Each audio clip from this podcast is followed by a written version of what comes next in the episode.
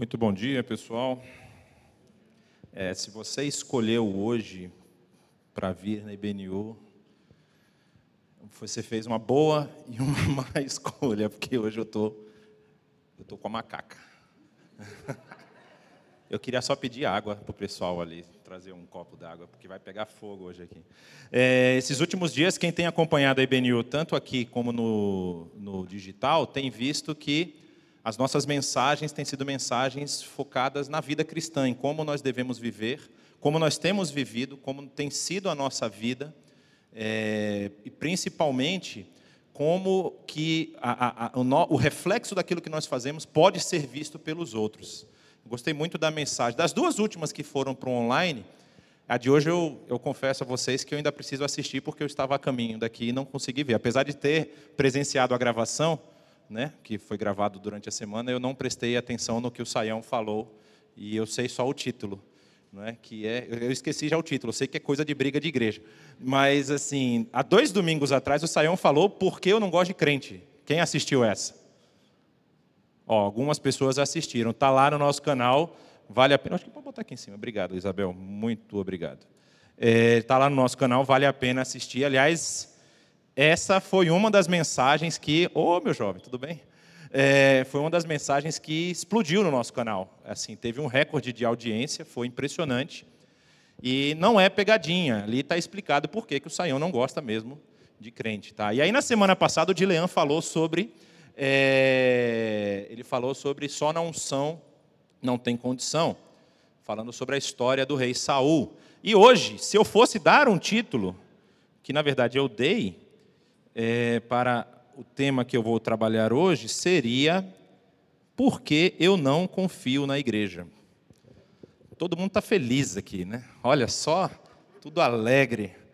E o texto que a gente vai falar é sobre o texto do bom, do, do bom samaritano, a parábola do bom samaritano. Você pode abrir aí Lucas capítulo 10, e depois a gente vai chegar lá. Só que eu vou ler outros textos antes, que eu queria que você talvez anotasse, talvez eu vou ler só um pequeno trecho desses textos, mas é importante depois você voltar neles, ver o que está sendo tratado naquele momento, para você entender o que que tá, como nós chegamos no bom samaritano, tá? Então, primeiro texto que eu convido vocês a acompanharem comigo é o texto que está lá em Êxodo capítulo 19, verso 6. Isso aqui é um texto, vou dar uma rápida explicação Moisés está tirando o povo, já tirou o povo do Egito, atravessou o mar vermelho, Deus abre o mar, o povo vê o mar sendo aberto, atravessam, vão para a península do Sinai, estão lá, Moisés sobe ao monte com o monte pegando fogo, aquela nuvem de fogo e relâmpagos e todo aquele barulho. E Moisés entra lá para conversar com Deus, e aí Deus está falando algumas coisas para Moisés. O capítulo 19 de Êxodo, por exemplo, é antes dos dez mandamentos. O capítulo 20 são os dez mandamentos. Então é logo antes dos dez mandamentos, Deus está explicando para Moisés o que, que ele pretende fazer com o povo. E no verso 6 ele diz: Vocês serão para mim um reino de sacerdotes e uma nação santa. Estas são as palavras que você dirá aos israelitas. Então a intenção de Deus ali expressa no que ele está falando para Moisés é que aquela nação que ele retirou do Egito vai ser para ele uma nação de sacerdotes. E quem era o sacerdote? Qual era a função do sacerdote nesse momento? Era fazer aquela intermediação entre Deus e o povo e a criação, ou seja, as pessoas que estavam lá, vamos dizer assim, os, os réis mortais, os comuns, que queriam se, vamos dizer, é, se resolver com Deus, resolver seus problemas, seus conflitos, seus erros, encontravam o sacerdote e falavam aí com Deus, tinham essa intermediação. Vamos lembrar lá atrás, talvez você não lembre, eu vou lembrar você agora, que não necessariamente o sacerdócio foi criado aqui, porque é, é, Abraão, quando ele volta daquela batalha contra os cinco reis lá, que ele vai resgatar o seu sobrinho, não é, o seu sobrinho Ló, ele volta e ele encontra um sacerdote do Deus Altíssimo chamado Melquisedeque.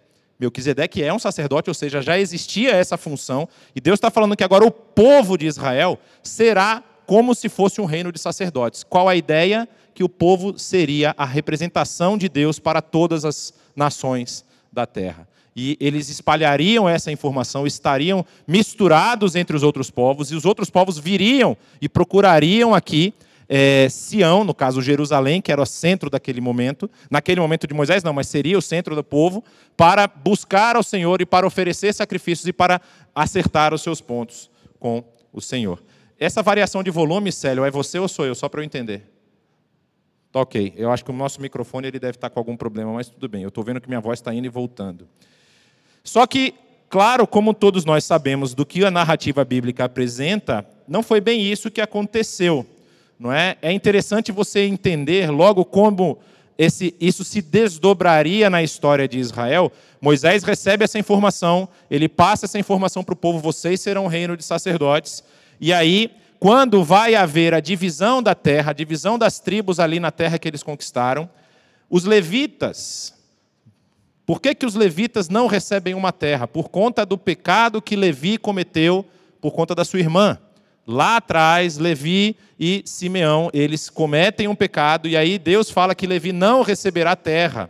Mas Levi, que era a tribo que foi chamada para ser a tribo do sacerdócio principal de Israel, recebe cidades dentro do território de cada tribo haveria cidades dos levitas. Isso está lá em Números capítulo 35, é estipulada essa ordem, dizendo o seguinte: nas campinas de Moabe, junto ao Jordão, frente a Jericó, o Senhor disse a Moisés: eles ainda não haviam entrado na terra. Ordene aos israelitas que da herança que possuem, deem cidades para os levitas morarem. E deem-lhes também pastagens ao redor das cidades. Assim eles terão cidades para habitar e pastagens para o gado, para os rebanhos e para todos os outros animais de criação. O que está que que tá em, em jogo aqui? Quando você tem o povo espalhado na terra e você tem levitas no meio de cada tribo, qualquer problema, qualquer querela, qualquer dificuldade que a pessoa sentisse, ele teria ali um representante da casa sacerdotal, não só da casa sacerdotal, mas daqueles que serviam ao Senhor no templo, para poder consultar. Então, havia um, um modelo de governo diferenciado aqui. Todas as outras nações tinham um rei, que era o rei que dominava, que comandava tudo. No, no, Egito tinha o faraó, os assírios tinham reis, os hititas, que eram outro povo muito forte do norte, também tinham rei. Israel não tinha rei. Israel tinha levitas, e dentro da tribo de Levi, uma família sacerdotal que passava todas as ordenanças de Deus para o povo. E esse povo era, em tese, comandado não por um homem, mas pelo Deus que falava através desses homens. Então, dentro do povo, essas famílias, essa tribo de Levi estava espalhada e traria para o povo a mensagem que Deus queria levar até eles. E aí, o que, nós vamos ver depois disso?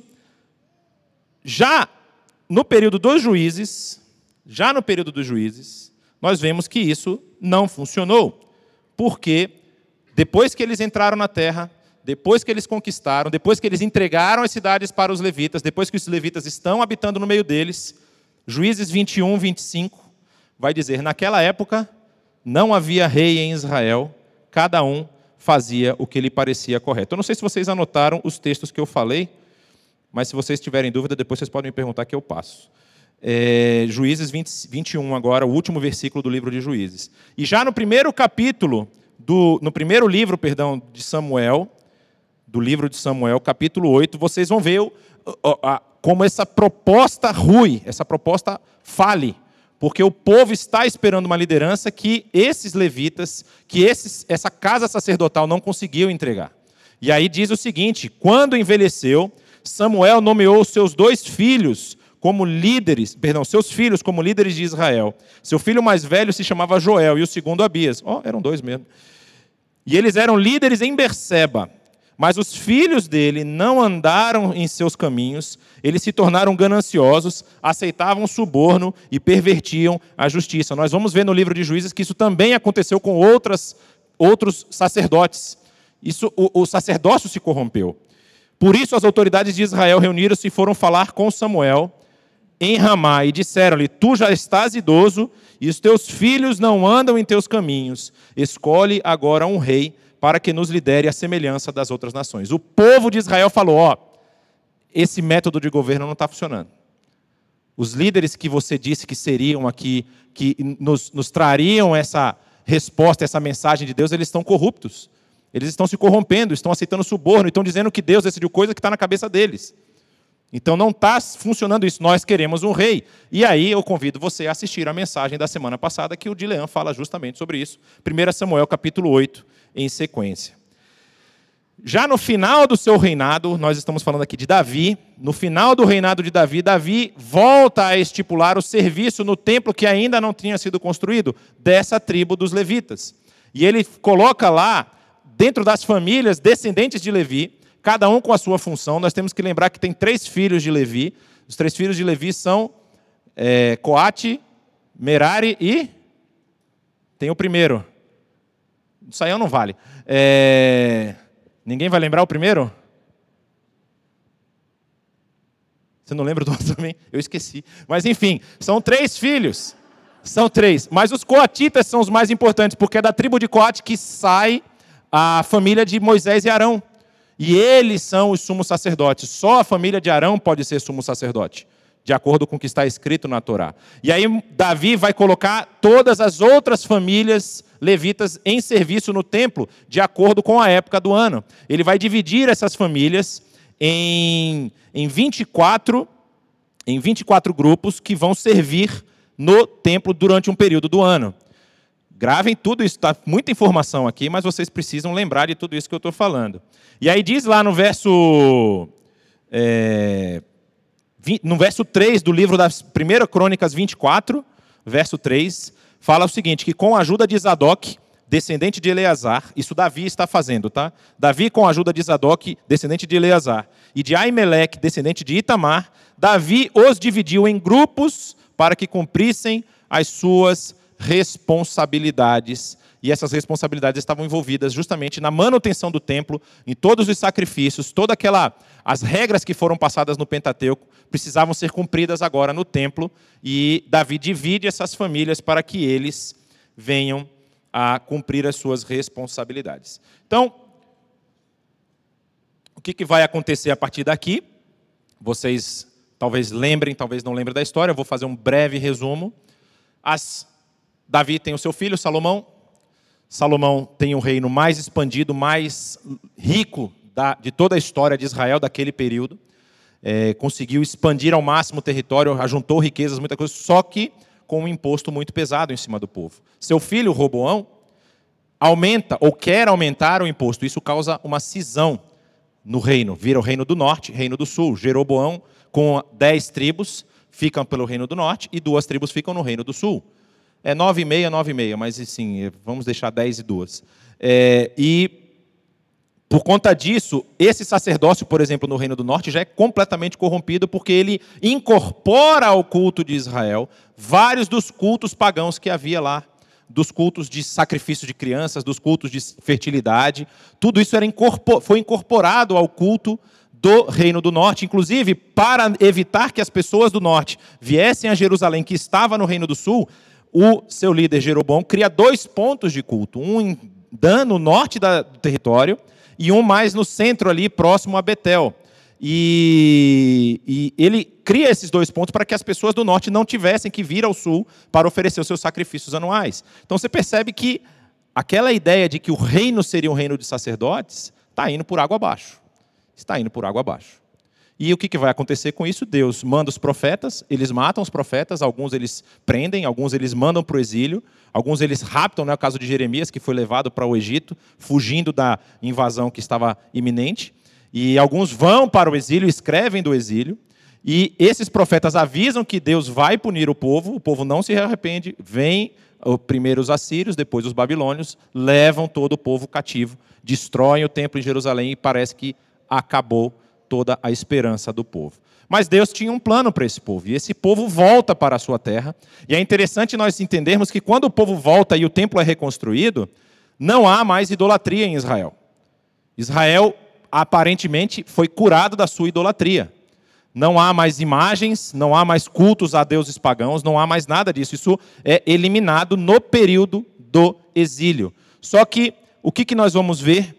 Quando você tinha rei em Israel, você ainda podia ter uma divisão do poder e da liderança. Quando esses voltam, não há mais rei em Israel, há um líder nomeado pelo imperador, pelo, pelo chefe do império, o imperador. No caso lá, Dario, Sírio, eles mandam um líder para cuidar, E isso vai permanecer depois com os gregos. Há um pequeno período nessa história aí, até chegarmos no Novo Testamento, que é o período dos Macabeus, que alguns estudiosos falam que foi um período em que Israel teve de novo autonomia. Mas, na verdade, era uma mudança de governo dos Seleucidas e dos Ptolomeus. Os Ptolomeus estão enfraquecidos, os Seleucidas perdem na batalha dos Macabeus e eles ficam aí com um período de, vamos dizer assim, de liderança própria. Mas logo depois chegam os romanos que acabam com a festa, dominam tudo de novo e se envolvem com uma tribo que não é tribo de Israel, com um povo, na verdade, que não é povo de Israel, é parente, que é o povo dos idumeus, que tem um grande Herodes. O Herodes que tentou matar Jesus é da família dos idumeus, e eles estão um pouco ao sul do território de Israel, e eles agora são os governantes. Há a, a ideia de que deve ter rolado uma um pagamento muito alto aí pelos idumeus para que um idumeu fosse o dono ali, o, o líder máximo da região da Judéia. E aí, quando Jesus está tendo o seu ministério, os idumeus ainda estão no poder, porque são da descendência da família de Herodes que está no poder, e há uma divisão completa da, do, do, da, da forma como a religião estava sendo praticada lá. Então, nós vimos toda essa história do reino de sacerdotes que deveriam levar a mensagem de Deus para todas as nações, falham, Deus coloca eles de volta no, no, no, seu lugar, e agora eles estão divididos entre si.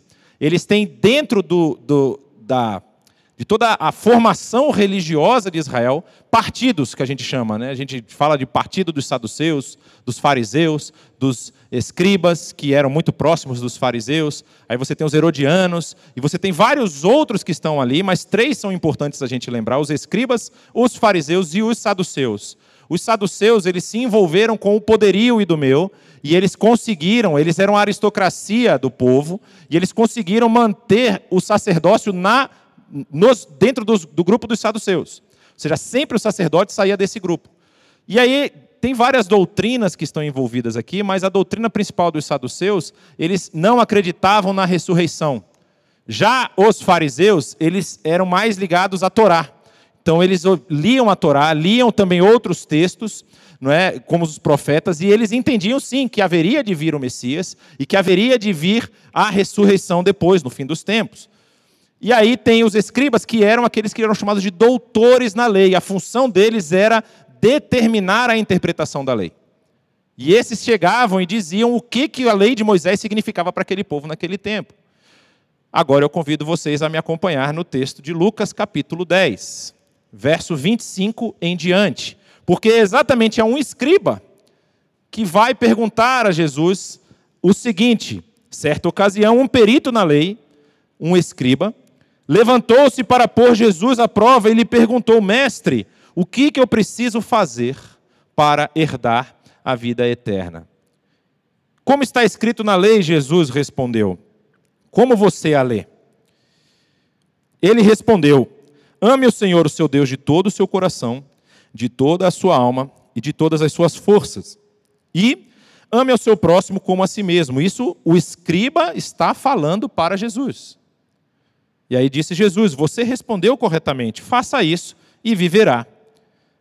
Querendo justificar-se, ele perguntou: E quem é o meu próximo? Então a gente já tem alguns detalhes muito interessantes para pensar aqui. Esse homem, ele faz parte desse grupo que determina a interpretação da lei.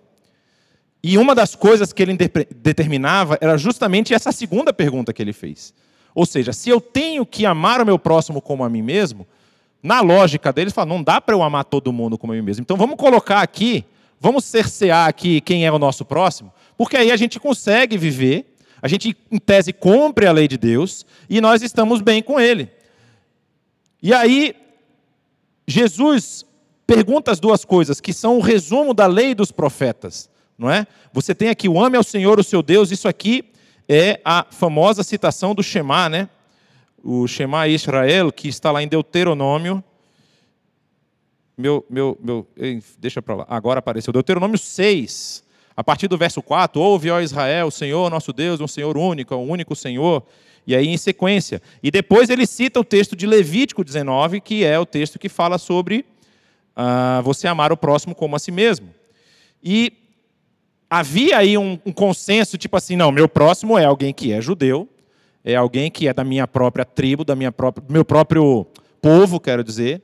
Por exemplo, um exemplo muito claro, né? Os romanos não eram próximos. Por isso que havia o grupo dos publicanos, inclusive um dos discípulos era publicano, eles eram tratados com tanto desprezo, porque eles eram traidores. Eles serviam aos romanos, eles serviam ao povo dominador. Então eles eram mais a, a, a pior escória da sociedade. E aí Jesus faz essa pergunta, devolve essa pergunta para ele. Vai, quem que você considera? É, é, o, o que, que você acha que você precisa fazer, né? O que, que você entende do texto? Ele diz: Ame o meu próximo como a mim mesmo. E aí, quando ele joga essa pergunta para Jesus, fala assim: Mas então quem é o meu próximo? Ele está querendo justamente fazer com que Jesus fale alguma coisa, e o grupo de pessoas que entendem de, de acordo com o que ele pensa, se voltem contra Jesus, se voltem contra o que ele vai falar. Só que aqui, assim, eu acho que, eu estava até pensando sobre isso, eu falei: imagina Deus lá sentado na mesa com a, todos os seres celestiais, ele falou: acho que eu vou inventar aqui figuras de linguagem. Estou a fim de inventar figuras de linguagem. Então, quem me lembra das figuras de metonímia, sinédoque. Aí eu acho que Jesus levantou mão, deixa que eu invento a, a, ironia. Deixa eu inventar a ironia. Aí vai lá, porque Jesus era mestre. Jesus era mestre em ironia. Olha o que, que Jesus faz. Aí ele vai contar uma história para essa pessoa. Esse que perguntou quem é o meu próximo, se eu tenho que ser, amar a Deus sobre todas as coisas e amar o meu próximo como eu amo a mim mesmo, quem é esse meu próximo? Aí Jesus vai e vai contar uma pequena história. Um homem descia de Jericó para de Jerusalém para Jericó. E aqui tem uma questão geográfica importante. Não sei quantos já tiveram a oportunidade de visitar a terra de Israel, mas já viram talvez algum vídeo, algum filme, alguma coisa lá no YouTube, tem bastante disso. Quem desce de Jerusalém para Jericó está descendo praticamente um quilômetro verticalmente. Jerusalém está nas montanhas da Judéia, por volta de 800 metros acima do nível do mar, e Jericó está a menos 200, isso mesmo que você ouviu, menos 200, porque o Mar Morto está a menos 438, foi o último número que eu lembrei, que eu lembrei agora. Jericó está a menos 200 e alguma coisa. Então ele está descendo um quilômetro verticalmente. E é uma descida com várias curvas, íngreme, com muitas curvas, muitos lugares para se esconder. E era um lugar que havia muitos assaltos. Lembrem-se que havia uma prática de você subir a Jerusalém três vezes ao ano por conta das festas. Então você tinha que ir lá fazer o seu sacrifício. Só que vamos supor que você quisesse oferecer um novilho ou um cabrito. Você não ia trazer o cabrito da sua casa. Inclusive, tem uma outra informação que aqui eu estou dando tanta informação, acho que vocês vão sair com a cabeça estourando aqui hoje. Mas havia aquela. Por que, que Jesus derruba a mesa dos cambistas no templo? Porque eles estavam corrompendo justamente o valor básico do povo, que era oferecer um sacrifício de perdão e de reconciliação com Deus. E o cara vendia o cabrito a 100, e aqui o cara vendia o mesmo cabrito a 150. E Jesus fala: Isso não é para lucro de vocês, é para vocês cumprirem um papel, para vocês cumprirem uma função. Isso quem fazia? Os levitas e sacerdotes. Eles faziam isso. Eles estavam corrompendo, porque só eles podiam servir no templo. E aí Jesus conta essa história. Então, essa, por que, eu falei isso? Porque era uma região que tinha muitos assaltos. A pessoa ela vendia o cabrito em casa e vinha com dinheiro na bolsa. Aí os assaltantes, os ladrões pegavam ele no meio do caminho. Opa, vou aproveitar. O cara assaltante não está ligando para a religião, não está ligando para nada, ele quer do dinheiro. Então a pessoa está descendo de Jerusalém para Jericó e é assaltada, como diz aqui o texto. Caiu na mão dos assaltantes, estes lhe tiraram, lhe tiraram as roupas, espancaram-no e se foram, deixando-o quase morto. Você já viu alguém quase morto?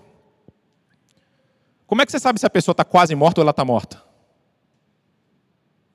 Alguém sabe, poderia imaginar? Como que você vai saber?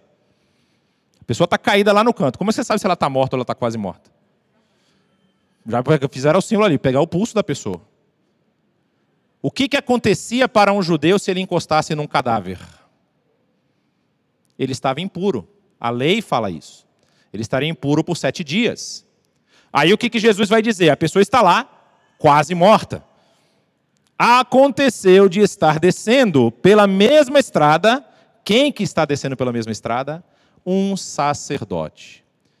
E é por isso que eu fiz todo aquele histórico anterior. O que, que esse sacerdote está fazendo? Provavelmente ele está terminando o seu tempo de serviço e está voltando para a sua casa.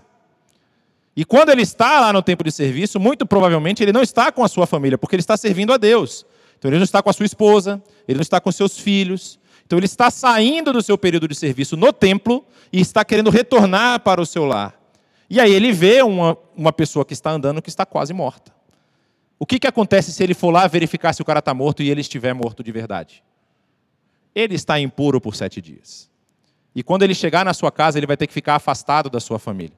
Ele vai ter que ficar afastado dos seus queridos. Ele vai ter que preservar o período ali até ele se tornar puro novamente. E aí, o sacerdote viu o homem, passou pelo outro lado, não prestou assistência. E isso, só para vocês entenderem, eu vou já ler a parte do, do levita também. Também um levita, quando chegou ao lugar e viu, passou pelo outro lado pensem que para as pessoas que estão ouvindo isso, isso não é nenhum absurdo. Ele fala, lógico, né? Como é que o cara vai lá mexer no morto? Ele não pode fazer isso. Ele não pode se misturar, ele não pode se, se tornar impuro. Só que o que Jesus está querendo mostrar aqui é que, justamente quando eu, a minha brincadeira inicial, por que, eu não confio na igreja, o sacerdote e o levita estavam deixando que o seu pensamento religioso ultrapassasse o atendimento ao próximo a sua preocupação religiosa, a sua preocupação com as regras, vamos dizer assim, de comportamento, de, de, de prestação de culto, porque haviam dito para ele que isso era mais importante. Eles perderam completamente a conexão com aquilo que a lei estava dizendo, que era preservar a vida. Não, eu não posso encostar ali, porque eu não sei se ele está vivo ou se ele está morto. Eu não posso me prejudicar ou me tornar impuro por conta de uma possível contaminação com um cadáver. E aí vem Jesus, o mestre da ironia. Mas um samaritano, estando de viagem, chegou onde se encontrava o homem e, quando o viu, teve piedade dele. E aqui eu faço uma pausa. Dentre todos os grupos que estavam no poder, os que estavam no meio da, da, da, do movimento religioso, havia também os grupos que eram excluídos. A gente teve uma palestra na IBNU alguns anos atrás com um, um doutor lá de Israel, doutor Yehuda, falando sobre um povo que é, é, preservou os textos da Torá, chamado Yahad. E aí depois vocês conheceram esses textos como os manuscritos do Mar Morto, que foram encontrados no meio do século passado. E esse povo, para vocês terem uma ideia, eles interpretavam as leis diferente de como os escribas, fariseus e saduceus faziam. Então eles tinham um, uma forma religiosa toda própria deles. Esse povo estava fora. Um outro povo que já havia sido expurgado do povo judeu era o povo samaritano. O povo samaritano era considerado a pior escória junto com os publicanos, por quê? Porque o povo samaritano, quando a lei voltou a Jerusalém, quando Esdras e Neemias trazem de volta a lei, reconstroem o templo, refazem todo o processo cultico, uma das tarefas era que aqueles judeus que haviam sido deixados lá, por conta da, da mudança do, da Babilônia, ah, da, da, do exílio, eles tiravam os líderes, mas deixavam os camponeses, deixavam outras pessoas lá para continuar cultivando a terra. Então, os judeus que estiveram lá, no período em que a elite estava exilada, é, eles se casaram com outras mulheres que não eram judias. Eles estavam, eles estavam casados com mulheres que não eram de descendência judaica. E quando eles voltaram, eles falaram: ó, vocês precisam se, se separar disso aí. Não pode ter mistura. E eles recusaram. E aí eles começaram a entrar em atrito, em conflito com os judeus. Então, os samaritanos, nessa época aqui que Jesus está falando, eles já são um povo completamente é, é, execrado assim. Os judeus não nem passavam pelo território samaritano. Eles davam a volta por outras estradas para não ter que passar dentro do território, por exemplo, quando saíam da região do sul da Judéia para o norte, na Galiléia. E aí, Jesus fala o quê? A pior pessoa que você poderia imaginar, a pior pessoa que você poderia pensar, ela olhou para aquela pessoa que estava caída ali e teve piedade. É mais ou menos o seguinte: é mais ou menos o seguinte. Você está descendo de São Paulo para Santos. Você está no seu carro. E aí você vê um carro do lado da estrada, batido, acidentado, e uma pessoa do lado de fora desse carro. E aí você olha, fala, é, vou passar direto. Aí vem uma pessoa atrás de você e faz a mesma coisa. Só que aí de repente vem um carro com placa da Argentina. Você é gente boa, você já está aqui no Brasil há muito tempo, você já é quase brasileira. É porque o Uruguai é gente boa, o argentino quer cri-cri. Eu podia falar do Uruguai, mas a Argentina que é o problema. Aí o cara tá lá com a bandeira do Maradona, Dios Maradona, tá com tudo de errado que você pode pensar. E ele para o carro. É ele que vai resgatar. E olha só que interessante, ele não apenas vai ver a situação da pessoa que está caída, teve piedade dele, aproximou-se, enfaixou-lhe as feridas, derramando nelas vinho e óleo, depois colocou-o sobre o seu próprio animal, utiliza o seu próprio recurso, suas próprias posses para ajudar essa pessoa que ele não sabe quem é, levou-o para uma hospedaria e cuidou dele. E ainda disse: Cuide dele, quando eu voltar, pagarei todas as despesas que você tiver. E aí Jesus devolve a pergunta para o doutor da lei, para o conhecedor da lei. Quem desses três você acha que foi o próximo do homem que caiu na mão dos assaltantes? E aí o escriba, o doutor da lei, não tem o que falar. É, foi aquele que teve misericórdia dele, respondeu o perito na lei.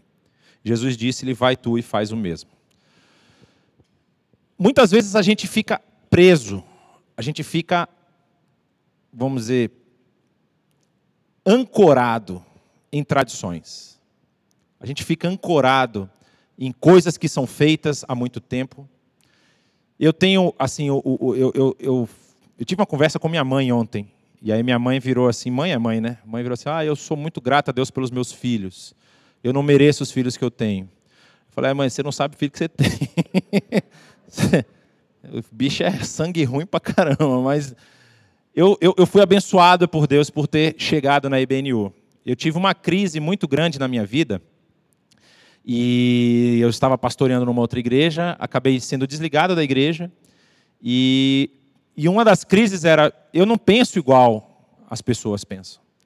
Eu olho a forma, e deixa, deixa o Saí uma vez falou da história dele aqui, e todo mundo chora, na minha ninguém vai chorar. Mas assim, eu vou contar um pouco da minha história. Eu sou filho de pastor batista, eu sou neto de pastor batista, eu sou bisneto de pastor batista. Eu sou bisneto também de evangelista. E na família do meu pai tem mais quatro pastores, na família da minha mãe tem mais dois. Então eu tenho dois tios que são pastores de um lado, eu tenho quatro tios que são pastores, não, cinco tios que são pastores do outro lado. Com meu pai é seis, isso mesmo. E eu tenho mais dois primos que são pastores. Então eu acho que eu estou bem cercado de pastores. E eu sempre estive envolvido no movimento batista. E aqui eu não estou criticando os batistas, por favor, não é uma crítica aos batistas. Mas há, há, uma ideia de que nós precisamos manter a coisa funcionando porque sempre foi feita dessa forma. E muitas das coisas que já não funcionam hoje, já não têm o mesmo impacto, porque a sociedade avançou, a sociedade tomou rumos diferentes. E nós, muitas vezes, queremos manter as tradições, fazendo as coisas do mesmo jeito, só porque sempre foram feitas dessa forma. E por que, que eu estou falando da IBNU? Porque foi um dos lugares onde, na primeira aula, na primeira classe que eu fiz de novos membros, isso já foi falado. Nós fazemos as coisas porque são necessárias, não porque elas vêm sendo feitas. Se nós temos uma atividade que não tem mais sentido ser feita, nós vamos parar essa atividade. Mas se tem alguma coisa que precisa ser feita e não está sendo feita ainda, nós vamos fazer isso. Por isso que nós vemos o impacto e, e, e, o alcance que a IBNU atingiu, não é porque nós estamos fazendo um monte de propaganda. Aliás, é uma das coisas que nós fazemos muito pouco. Uma das coisas que a IBNU faz pouco é propagandear as coisas onde ela está envolvida. Na nossa última celebração aqui de aniversário, muitas pessoas vieram conversar com a gente. Nossa, nem imaginava que vocês faziam isso. Nem imaginava que vocês estavam envolvidos nesse negócio. Nossa, os afegãos apareceram, os afegãos apareceram do nada lá. Pessoal, mas a IBNU está envolvida nisso? Porque o importante é nós analisarmos como nós podemos fazer o que esse samaritano fez: preservar a vida, preservar o outro. Não é fazer uma repetição de coisas porque sempre foi feito. E aí eu brinco quando eu digo que eu não confio na igreja, eu não confio na instituição, eu não confio no nome, seja qualquer um que for. Vou dar uma prévia do que vai acontecer nos próximos dias para vocês. Não sou profeta, eu simplesmente li isso hoje. Um transexual resolveu se vestir de Virgem Maria na Europa e tirou uma série de fotos para uma revista alemã. E aí ele chamou um outro transexual para tirar uma foto sendo ele José e ele Maria. Ele, ele, é, eu estou na dúvida, mas enfim. É, e saiu. E ele nada mais é do que o emissário da ONU para a causa transexual na Europa. Eles estão mexendo agora com os católicos. Eu não sei se eles vão ter força para combater a Igreja Católica. Mas nós também somos atacados o tempo todo. E muitas vezes nós somos atacados porque nós estamos fazendo coisas que não têm mais sentido nos dias de hoje. Então vou dar um exemplo muito claro. Ele é uma pessoa que, assim, poucas pessoas no mundo eu conheço com o coração que ele tem. E ele mora no sul de Minas. É, o, o espiritismo é muito forte lá. E ele, que era ateu, ouçam bem o que eu estou falando. Ele nunca acreditou em Deus, começou a se envolver com o centro espírita da cidade dele. Começou a fazer as entregas, começou a fazer as coisas, e um dia ele estava lá em casa, começamos a conversar, aí ele virou assim e falou: É, não vejo a igreja fazendo isso. A frase dele: Não vejo a igreja fazendo isso. Aí eu, a primeira pergunta foi: Que igreja? Ah, não, porque lá na cidade só os espíritas fazem isso, só eles distribuem coisas. Aí eu puxei o meu celular, deixa eu te mostrar o que, que a gente faz aqui. E comecei a olhar, ler para ele a lista das coisas que a IBNU estava envolvida. Olha, nós fazemos distribuição de alimentos aqui nos bairros pobres de São Paulo. Nós fazemos projetos de educação no Nordeste. Nós fazemos projetos de apoio humanitário no Paraguai. Projetos não sei o quê. E comecei a explicar para ele. Ele falou: Ah, mas eu nunca imaginei que isso acontecesse. Eu falei: Mas tem uma diferença. A gente não faz isso para ganhar voto, a gente não faz isso para aumentar o nosso nome, se tornar conhecidos. Nós fazemos isso porque sentimos que Deus está nos indicando que esse é o caminho. Nós fazemos isso porque nós vemos necessidades e se tivermos condição de atender a necessidade, nós vamos correr atrás e vamos dar um jeito de fazer isso. Vamos dar um jeito de ser esse samaritano. Mesmo que as pessoas olhem para nós e achem que nós estamos, vamos dizer assim, fora do ambiente da, da, do, do que é aceito socialmente, mesmo que as pessoas hoje olhem para aqueles que são chamados de crentes e falem assim: ah, esses crentes são tudo doido, esses crentes só querem saber de dinheiro. Nós vamos lá e vamos tentar transformar a vida das pessoas. E aí eu virei para ele e falei assim: nós não fazemos isso para ganhar nada. Nós fazemos porque já fomos abençoados. Nós fazemos porque Deus já transformou a nossa vida. E aí ele virou para mim e falou a frase que até hoje retumba na minha cabeça. Ele falou: É, eu só faço o que eu faço lá com os espíritas porque eu sei que eu fui muito abençoado. Aí eu virei para ele e falei: Você está mais perto do evangelho do que você pensa. Aí ele parou assim, ficou me olhando. Eu não sei se essa vai ser uma porta dele chegar ao evangelho. Ele, infelizmente, criou uma resistência muito grande ao evangelho por conta de experiências que ele teve anteriormente. Ele trabalhou durante muito tempo no, no, no, no setor bancário, ajudou muita gente que era crente que passou a perna nele aí fica mais difícil ainda você desfazer uma má imagem.